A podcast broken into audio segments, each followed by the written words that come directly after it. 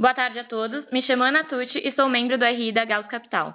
Em nome do nosso time, dou as boas-vindas a todos os nossos ouvintes que nos acompanham em nosso call mensal. No episódio referente ao mês de julho de 2021, vamos abordar o tema Narrativas e Preços. Participam comigo hoje nosso CIO, Fábio Kumura, e nosso economista-chefe, Guilherme Assui. Antes de passar a bola para eles, vamos passar pelas rentabilidades. O Gauss teve uma rentabilidade de 1,20% no mês de julho, o equivalente a 337% do CDI. No ano, com 1,02%, o equivalente a 63% do CDI. Já na janela de 36 meses, acumulamos uma rentabilidade de aproximadamente CDI mais 40%. Olhando para o Gauss Previdência, nosso fundo vem com 1,50% no mês, próximo a 422% do CDI, e no ano com 2,89%, o equivalente a 177% do CDI. E por último, o Panorama, com uma rentabilidade de 1,28% no mês e próximo a 360% do CDI. No ano, com 3,74%, o equivalente a 229% do CDI. Nesse momento, passo a palavra para o Guilherme para a visão do cenário macro. Obrigado, Ana. É, no mês de julho, a pandemia voltou a ganhar manchetes com nova rodada de preocupação em decorrência da constatação do alastramento de novos casos, de, por exemplo, atribuídos à variante indiana do coronavírus. Novas medidas restritivas, por exemplo, foram tomadas na Austrália.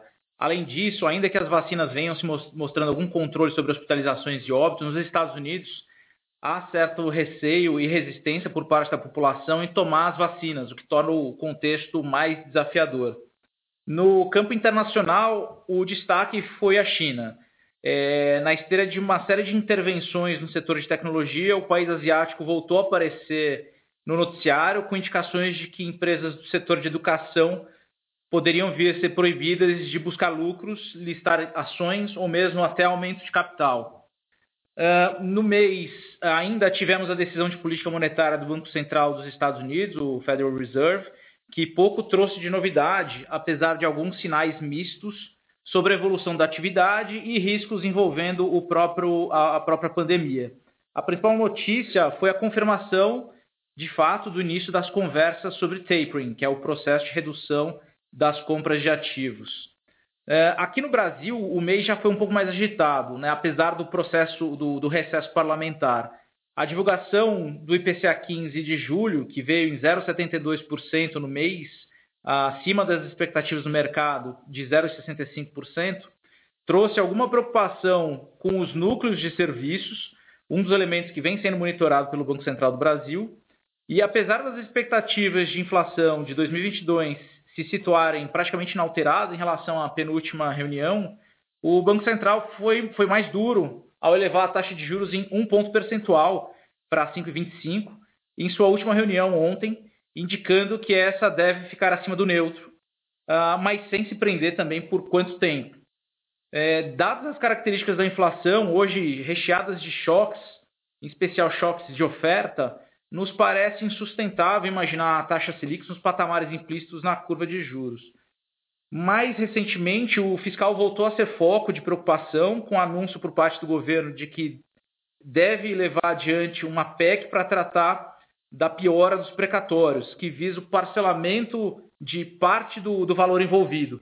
Ainda que não, se, não venha a ser necessariamente um calote, esse movimento ele pode abrir espaço para mais gastos em pleno ano eleitoral. E aí que mora o perigo.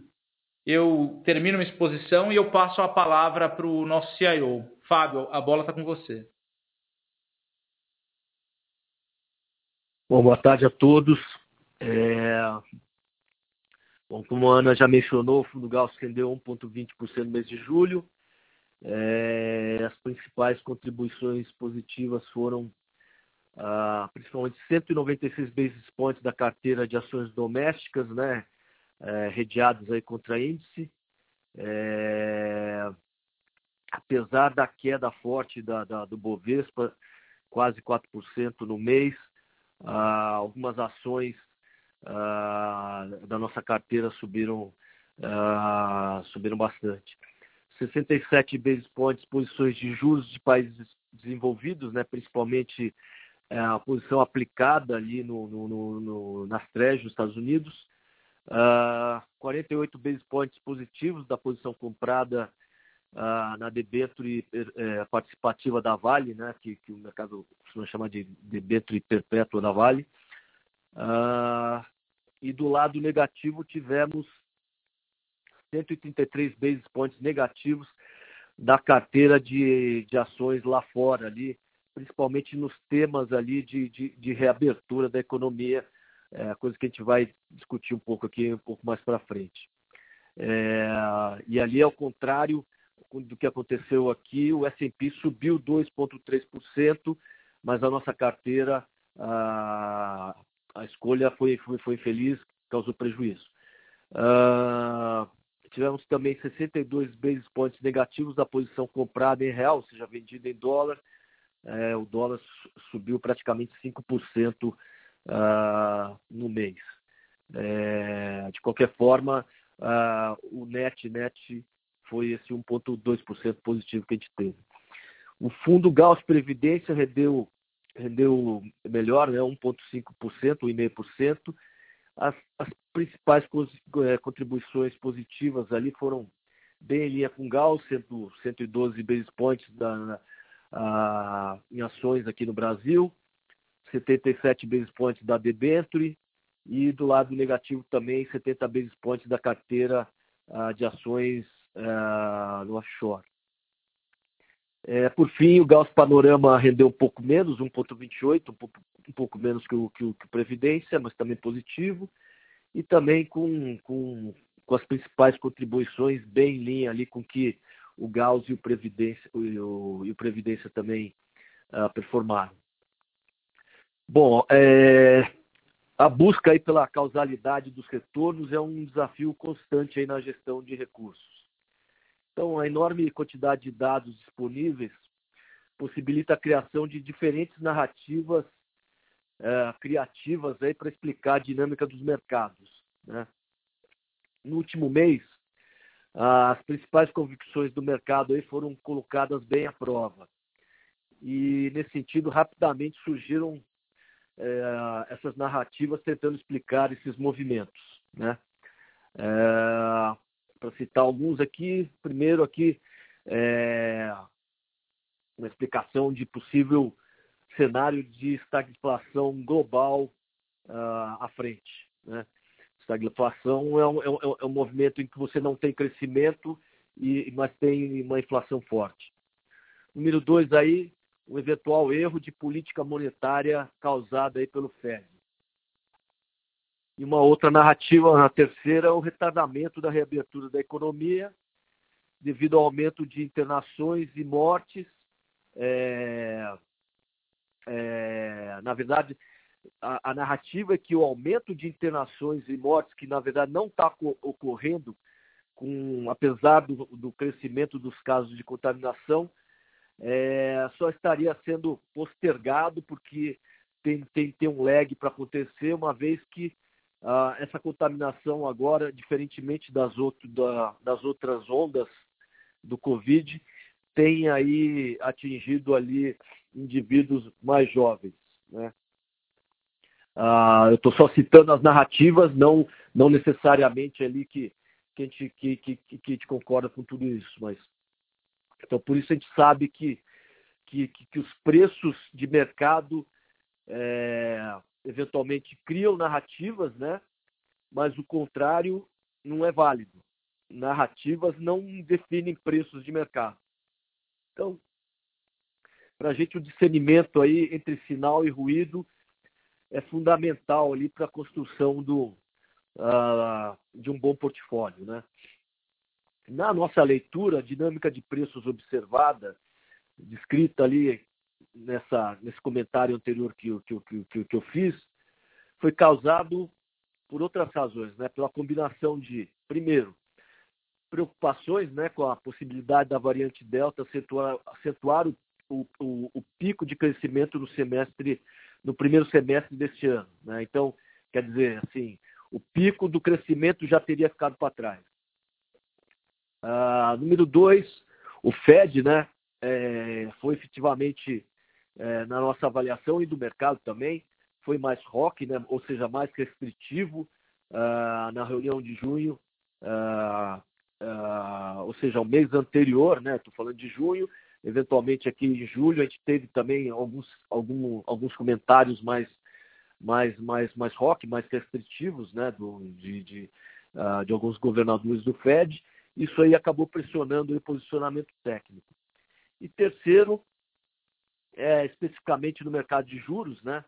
Uh, estou me referindo ao, ao, aos juros americanos, né? A tendência estrutural de fechamento das taxas em decorrência da demografia, aumento das poupanças privadas, né? Que é uma simples questão de oferta e demanda, uh, e, e, e, também ganhos de produtividade, né? Então, esses dois últimos fatores foram bem acentuados aí por conta da, da pandemia.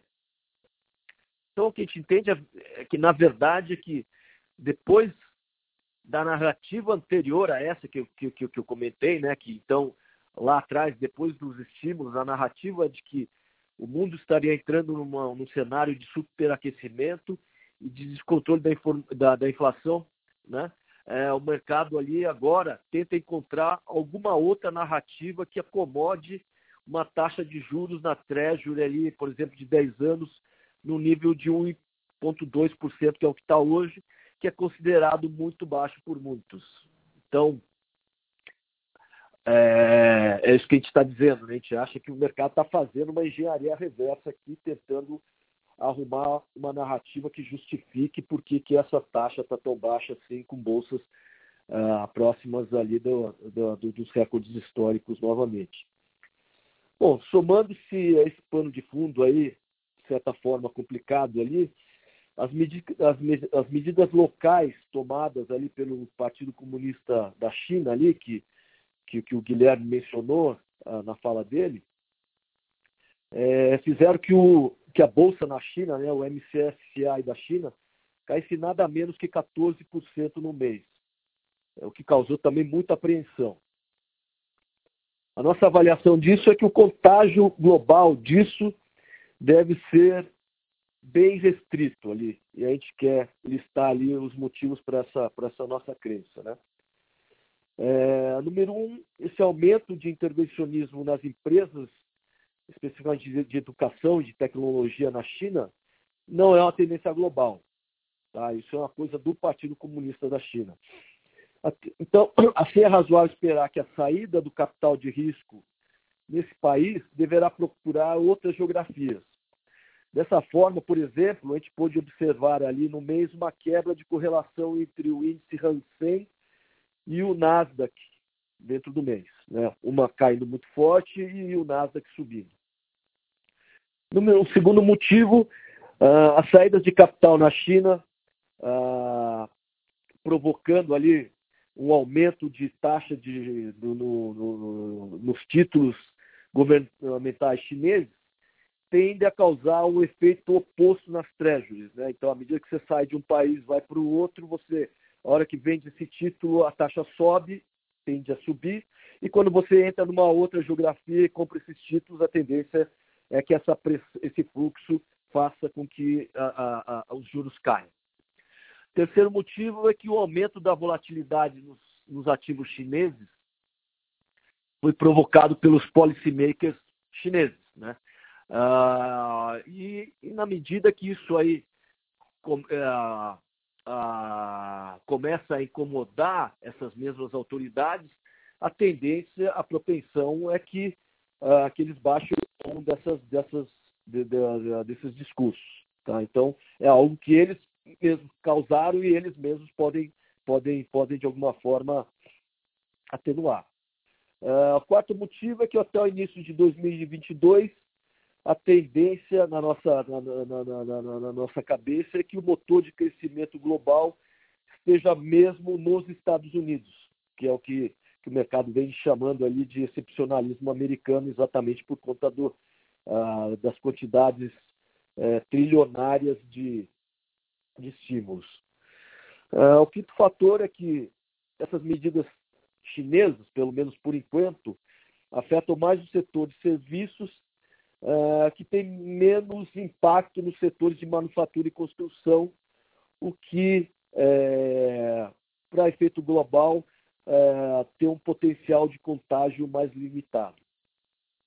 Então, dessa forma, à medida que a gente não identifica uma volta do aumento de hospitalizações e mortes, né, apesar desse aumento de, de contaminação aí da variante Delta, a gente acredita que é, existem oportunidades reais no mercado acionário em determinados setores ah, que vão estar expostos ali, é, expostos positivamente à reabertura dessas economias e também a retomada da demanda por serviços. Assim, o, o, a, a, a, na nossa carteira aqui no Gauss, a gente é, vem mantendo a exposição aqui, estou é, falando de equities, tá? Ah, em companhias aéreas, ah, no setor de hospitality, né? É, financials e nos setores de shoppings, aí no caso especificamente mais para, estou falando mais para Brasil, né? Os outros setores eu estou falando mais, mais internacionalmente. Além disso, a gente vem mantendo posições aplicadas em juro nominal norte-americano, apesar do mercado achar que essas taxas são muito baixas, né? É, ela funciona bem como, como, como de alguma forma também para contrabalançar essa nossa posição carregada em, em bolsa. É, adicionalmente, a gente tem posições vendidas na inclinação de juros no México e na parte de, de, de de câmbio, a gente tem um viés vendido em dólar contra uma cesta de moedas lá fora, ah, por exemplo, o dólar canadense, a, a, a, libra esterlina, o won da Coreia do Sul, a coroa norueguesa e localmente também aqui vendido contra o real, vendido do, vendidos em dólares, comprados em reais.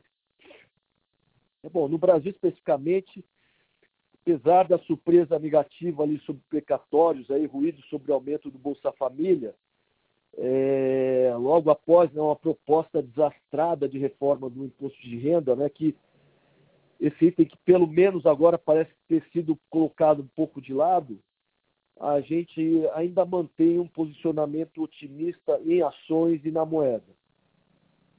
Por outro lado, essa dinâmica ruim da inflação e incertezas aí sobre a função de reação do Banco Central do Brasil nos levam a manter posições reduzidas ali no mercado de juros. Tá? É... Entretanto, apesar desse monte de ruído fiscal, a gente ainda vê sinais positivos ali no aumento do ritmo da vacinação e surpresas ainda favoráveis ali olhando para os dados de atividade e no mercado de trabalho. Então, dessa forma, a gente mantém posições é, relevantes aí, compradas aí na debênture participativa da Vale, que a gente gosta muito, a gente vem falando disso nas últimas cartas e calls, né?